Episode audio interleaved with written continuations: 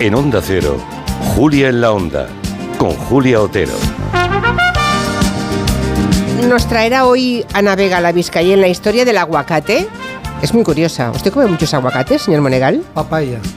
Bueno, ya, pero no hace falta que Yo, me... yo soy de papaya. Hombre, pero no son Dígale a nuestra querida Vizcayen Sí. que un día le hable de la papaya. Vale, pues nada. Un día, le, un día seguro que lo hace, pero que el aguacate no tiene nada que ver con la papaya, porque papaya se sigue sin cultivar demasiado en España y aguacate ya mucho, ¿eh? En Canarias se cultiva Sí, la papaya. ya, ya, ya. Bueno, pues nada, hablaremos de aguacate. Y si quieren ustedes contar aquí en voz alta cuándo lo descubrieron, porque cuando éramos pequeños no tomábamos aguacate. No. Hace relativamente poco tiempo que el Ni, aguacate... ni kiwi. No, tampoco, tampoco. No eran las frutas que tomábamos, no conocíamos. Exacto. Si recuerdan el primer día que lo probó, qué impresión tuvo nos lo quiere contar, 638-442-081. Hablaremos también con Gonzo, que estrena Salvados, temporada de Salvados, este domingo, y va a contarnos de qué va la cosa. Les va, eh, les va a dejar perplejos, ¿eh? porque lo que ha hecho es ir a ver su antiguo colegio con sus antiguos compañeros. Y, bueno, ¿Y algún hablarnos, profesor? Sí, de los abusos de los que fueron víctimas Sí. en, en los jesuitas en aquel momento. Bueno, luego hablaremos con él. Y aquí tenemos a Ferran Monegal, como todos los viernes, haciendo un resumen de su semana Sí. televisiva. Enviado especial en el frente de guerra. Bueno, el frente de lo que sea, sí. Sí, bueno, la- sí, un poco, hay un poco de guerra, ¿eh? Hay la gente, tele, la sí. tele siempre es un- una ventana con conflicto. Hmm. A ver, la que podría parecer, la, luego lo explicaré que no es la noticia más importante que ha ocurrido esta semana, por lo menos no la más seguida en televisión. Me refiero al proyecto tentativa frustrada de investidura en el Parlamento. Aquí tengo que decir desde el punto de vista televisivo que se ha apuntado un, para decirlo al estilo catalán, un tanto. Sí. Se, ha, se ha apuntado un plus Sí. televisión española. Lo han hecho muy bien. Ha sido la única cadena que ha seguido todas las intervenciones del Congreso en directo. Bueno, como corresponde a una televisión Como pública. Bueno, claro. pero no ha habido otra que lo Ya, haya ya. hecho. ¿eh? Es, Bueno. es decir, y ha tenido unos índices. A ver, eh, la sexta, a través del Rojo Vivo y, y- y- otros programas, lo ha hecho, pero solo por las mañanas. Por la tarde ha mantenido la programación con informaciones puntuales que iban incrustando. La televisión española ha cubierto toda la información mañana y tarde y ha tenido unos éxitos de audiencia, porque entre otras cosas, y esto es lo que no se ha dicho, como claro, la mayoría de opinadores, por lo menos los que he visto yo en la tele, son o de un partido o de otro, es decir, son opinadores por cuenta ajena, em, pues entonces no, no- he visto que resaltaran que ha sido muy entretenido.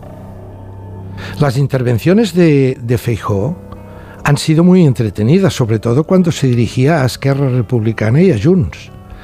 Las intervenciones del exalcalde de Valladolid eh, han sido muy entretenidas, es decir, que había ahí, un- lo podía seguir con bastante... Ha habido parlamentarismo. Exacto, sí, Bueno, además... en el sentido más amplio de la palabra. Yo solo resumiría, desde un punto de vista televisivo, el resumen que hicieron ya antes de esta segunda votación de esta mañana, que hicieron el otro día ya anticipándose, en, en el intermedio, en donde ese gran caricato que es Raúl Pérez salió vestido de Julio Iglesias, con la cara de Feijó. Anda, Cuidado, Julio Iglesias también está de celebración. 80, sí. 80 años. Y le estaba cantando esa canción. Llevo fuera tanto combatiendo a Sánchez que le den al falco. Me vuelvo a hospedar. Me vuelvo a hospedar. No hay investidura.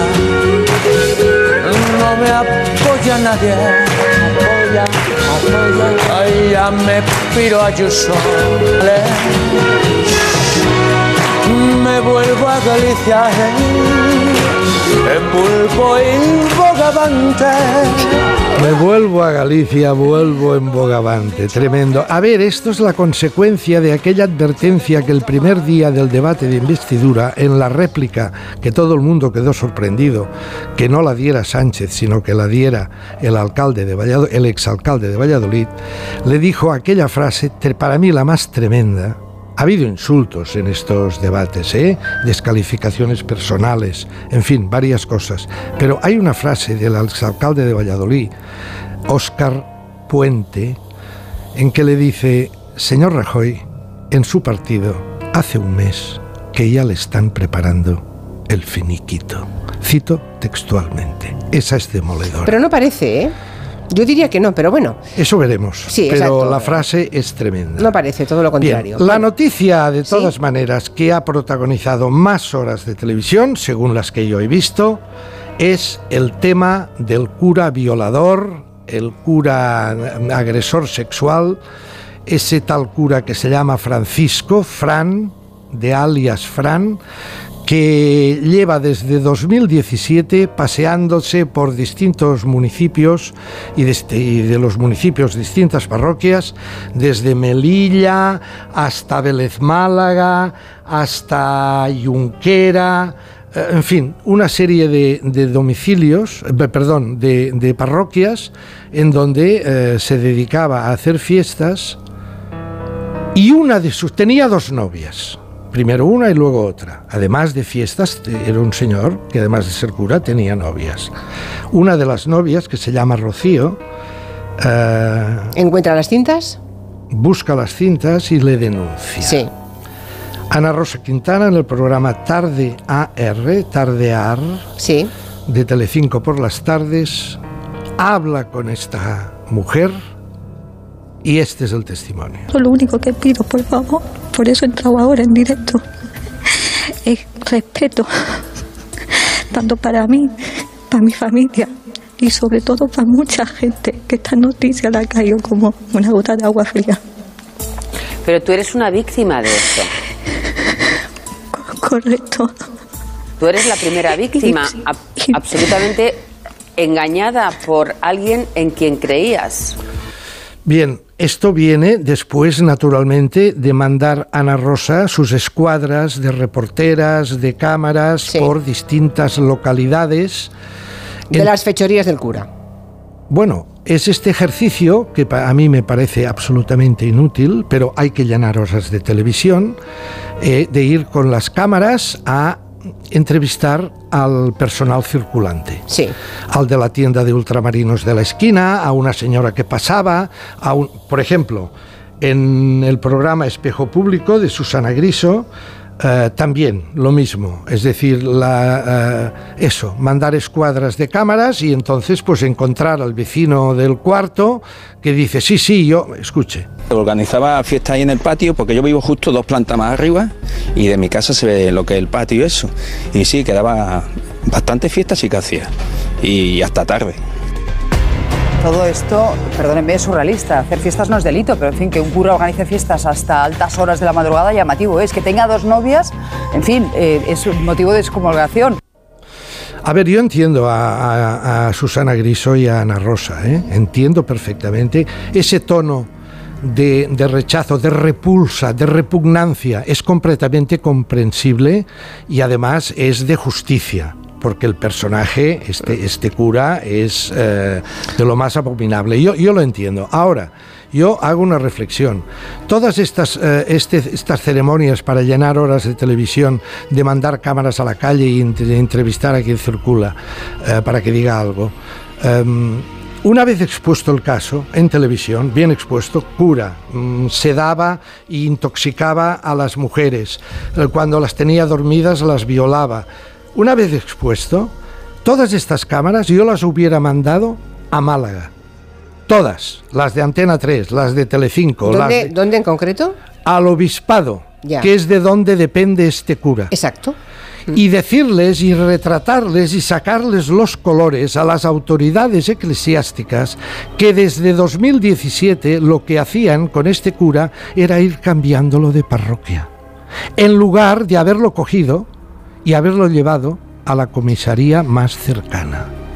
Eso es lo que hubiera hecho yo. Cambiemos de registro. Eh, No, déjeme que añada en esa Sí. línea, señor Monegal, que ayer el portavoz de la conferencia episcopal, eh, al que le preguntaron una, una pregunta al respecto, no sabe cómo respondió con una tibieza y poniéndose Sí, de perfil. diciendo que no sabían nada Exacto. y lo sabían desde Bueno, 2017. O sea que sí lo preguntaron en otro acto, ¿no? en otra comparecencia, y la verdad es que el portavoz de la conferencia episcopal no estuvo a la altura. Yo hubiera mantenido todas las cámaras de tal de las dos grandes cadenas eh, En el obispado de en Málaga. el obispado de Málaga retratando al personal eclesiástico con poder. Cambio de tercio, ¿qué me decía?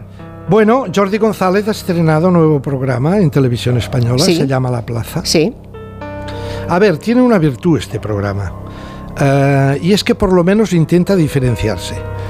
A ver, si usted mira los magazines de tarde y de mañana, en las cadenas, es verdad que los de mañana los llevan unos, por la tarde cambian las caras, cambian algunos invitados, pero los temas, en un 80% de los casos, son los mismos.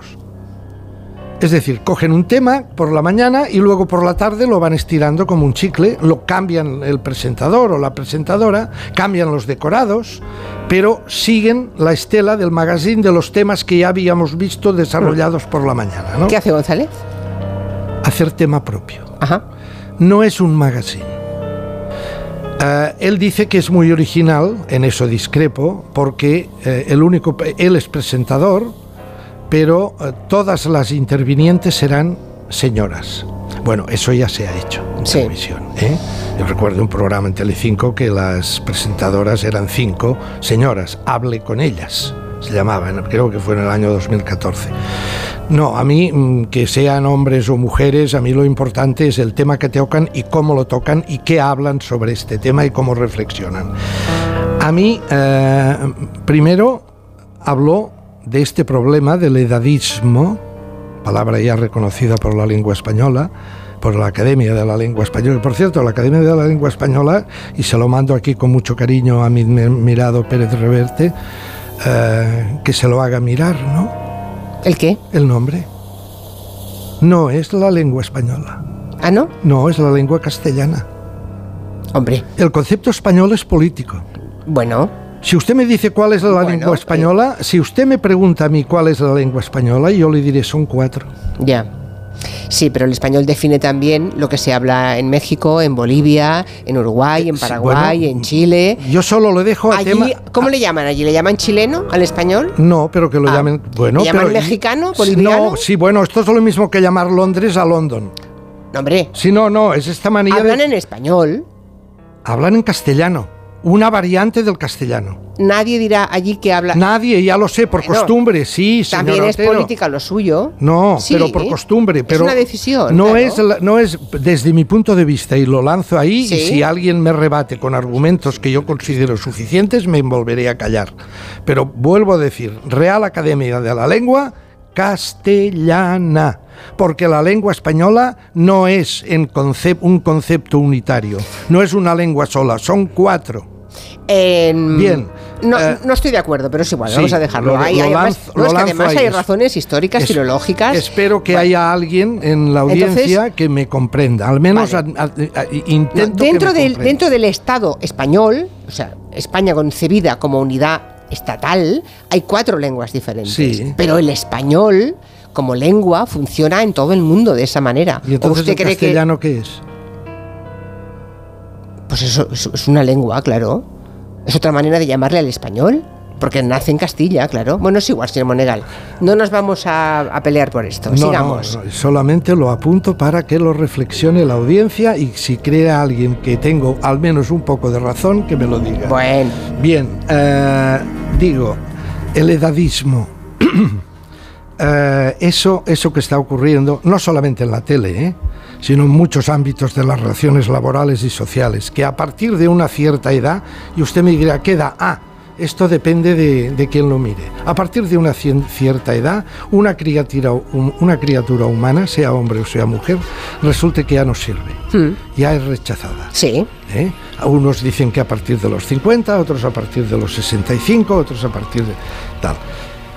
Eh, tiene Jordi González a Terelu, Terelu Campos, le hace una entrevista, hablan de su madre, ha- hace me- menos de un mes que María Teresa Campos falleció, y le hace una pregunta tremenda, nada más empezar, Jordi González. No hace ni siquiera un mes que tu madre murió y yo quiero saber si murió de tristeza. Tremendo, ¿eh? Murió de tristeza Uf. tu madre. ¿Y qué responde Terelu. Mi madre se le paró la vida el día que dejó de pisar un plato de televisión. Ella siempre decía una frase, yo quiero que me retire el público. Y a ella el público nunca la ha retirado, jamás en la vida la ha retirado. La ha retirado una empresa, mm, como queráis llamarlo. Tiene razón. Ah, los índices de audiencia de la señora Campos en los programas no eran los de antes, natural, como nadie los tiene como los de antes, pero no eran, no eran, por ejemplo, esta, esta, esta birria y este hundimiento total que, de, por ejemplo, de Jorge Javier Vázquez, que acaban de retirar el programa. Ya lo sabe usted, ¿no? Sí, leí el otro día que le habían retirado. No, no, ayer, Sí, sí, sí. ayer, ya Ayer, no, ayer. ayer- ayer no pudo ni despedirse porque Eso me parece feo. ya lo, me parece ya feo, lo la verdad. retiraron. Pero bueno, sí, bueno, es lo que hay. sí. porque estaba hundido, hacía cinco, seis, es decir, no, no, no encontraba... eh, la señora Campos jamás tuvo estos índices de audiencia tan bajos, de manera que es verdad, tiene su hija. Pero a mí me gustó sobre todo Terelu. A mí me sorprendió Terelu. Y lo digo desde aquí, si alguien la conoce, y yo no la conozco personalmente, pero que le diga de mi parte que la felicito. Porque la imagen que yo tenía de Terelu son estos 22 años de basurilla, de programas basura en el Sálvame, en el Deluxe, ¿eh? y, absolutamente sumergida en esta tele basura que es el Imperio Mediaset. Eh, en televisión española hemos visto una Terelu totalmente distinta. Hablabas de su madre sin hacer esta grandilocuencia pseudo-sentimental, ni, lo hacía sobriamente, con delicadeza y además en un tono que a mí me ha sorprendido y me ha gustado. Esta Terelu a mí me ha gustado. Vale, señor Monegal, me, me queda poquito tiempo ya. Bueno, y en pues cambio solamente- tiene usted que contarnos, creo, algo de un documental muy interesante, ¿no? Sí. Eh, generación porno. Sí. Nuestros niños. Lo, ha emitido la televisión vasca y TV3, ¿no? La, tele- la televisión, eh, la televisión de TV3 lo ha empezado a emitir, son cuatro capítulos. Creo que la televisión vasca, si no lo ha emitido, lo va a emitir en pronto. Y yo ruego a todas las cadenas públicas, concretamente en este caso a Televisión Española, que también se haga con los derechos y lo emita. Es el retrato de lo que está pasando en las casas, en nuestras casas, con nuestros hijos y nuestros nietos, niños a partir de nueve años de edad que empiezan, que tienen en las pantallas todo el repertorio del porno más duro, más salvaje, más canalla, pedofilia, eh, necrofilia, eh, en fin, todo tipo, y lo tienen a un golpe de, mm, vamos, Un- un clic, a un clic, sí, sí, lo sí, tienen sí. a un clic. Estamos hablando de niños de nueve años, ¿eh? cuidado. No es que el niño vaya a buscar el porno, porque un niño de nueve o diez años no sabe lo que es la No, no, el porno lo encuentra a él. Es el porno el que le busca. Sí, lo comentamos aquí, hicimos un gabinete además, sí. Y un es, tema. es tremendo. Son adolescentes de 10, de o- do- 12, 13, 14 años que hablan de sus compañeros, de ellos mismos cuando tenían 9 y 10, con su padre o su madre al lado, o ambos a la vez, los dos Sí. padres, miran a cámara y nos cuentan, por ejemplo, Me metí en Google, me acuerdo que le di, me, enseña- me enseñaron cómo poner la página de incógnito y vi aquello. Eh, mi madre con su me- madrastra me la chupan a la vez. ¿eh? O sea, títulos que mi madre con mi madrastra, mi hija. Madre mía, yo me quedé traumatizada aquel día. Lo que más buscan, las violaciones en grupo. La chica sola con ocho o nueve chicos que la están violando y castigando de manera violenta. A los chicos les encanta que la chica sufra. Les pone, las pegan. más lloran. jóvenes cada y vez, cada, muy- sí, sí. muy niños. Cada vez muy niños. Les pone que sufran. Siga, Les siga. pone que las chicas sufran. Una pedagoga estudiosa del caso. El vídeo más visto del 2022. El vídeo más visto cada año es una violación grupal. El, el año pasado con 220.000 billones de visitas. Les bombardean a mensajes para que al final lo acaben necesitando. Que creo que es algo que aquí tienen que saber las familias. Que ellos al principio no buscan el porno. El porno les encuentra. Y es imposible escapar.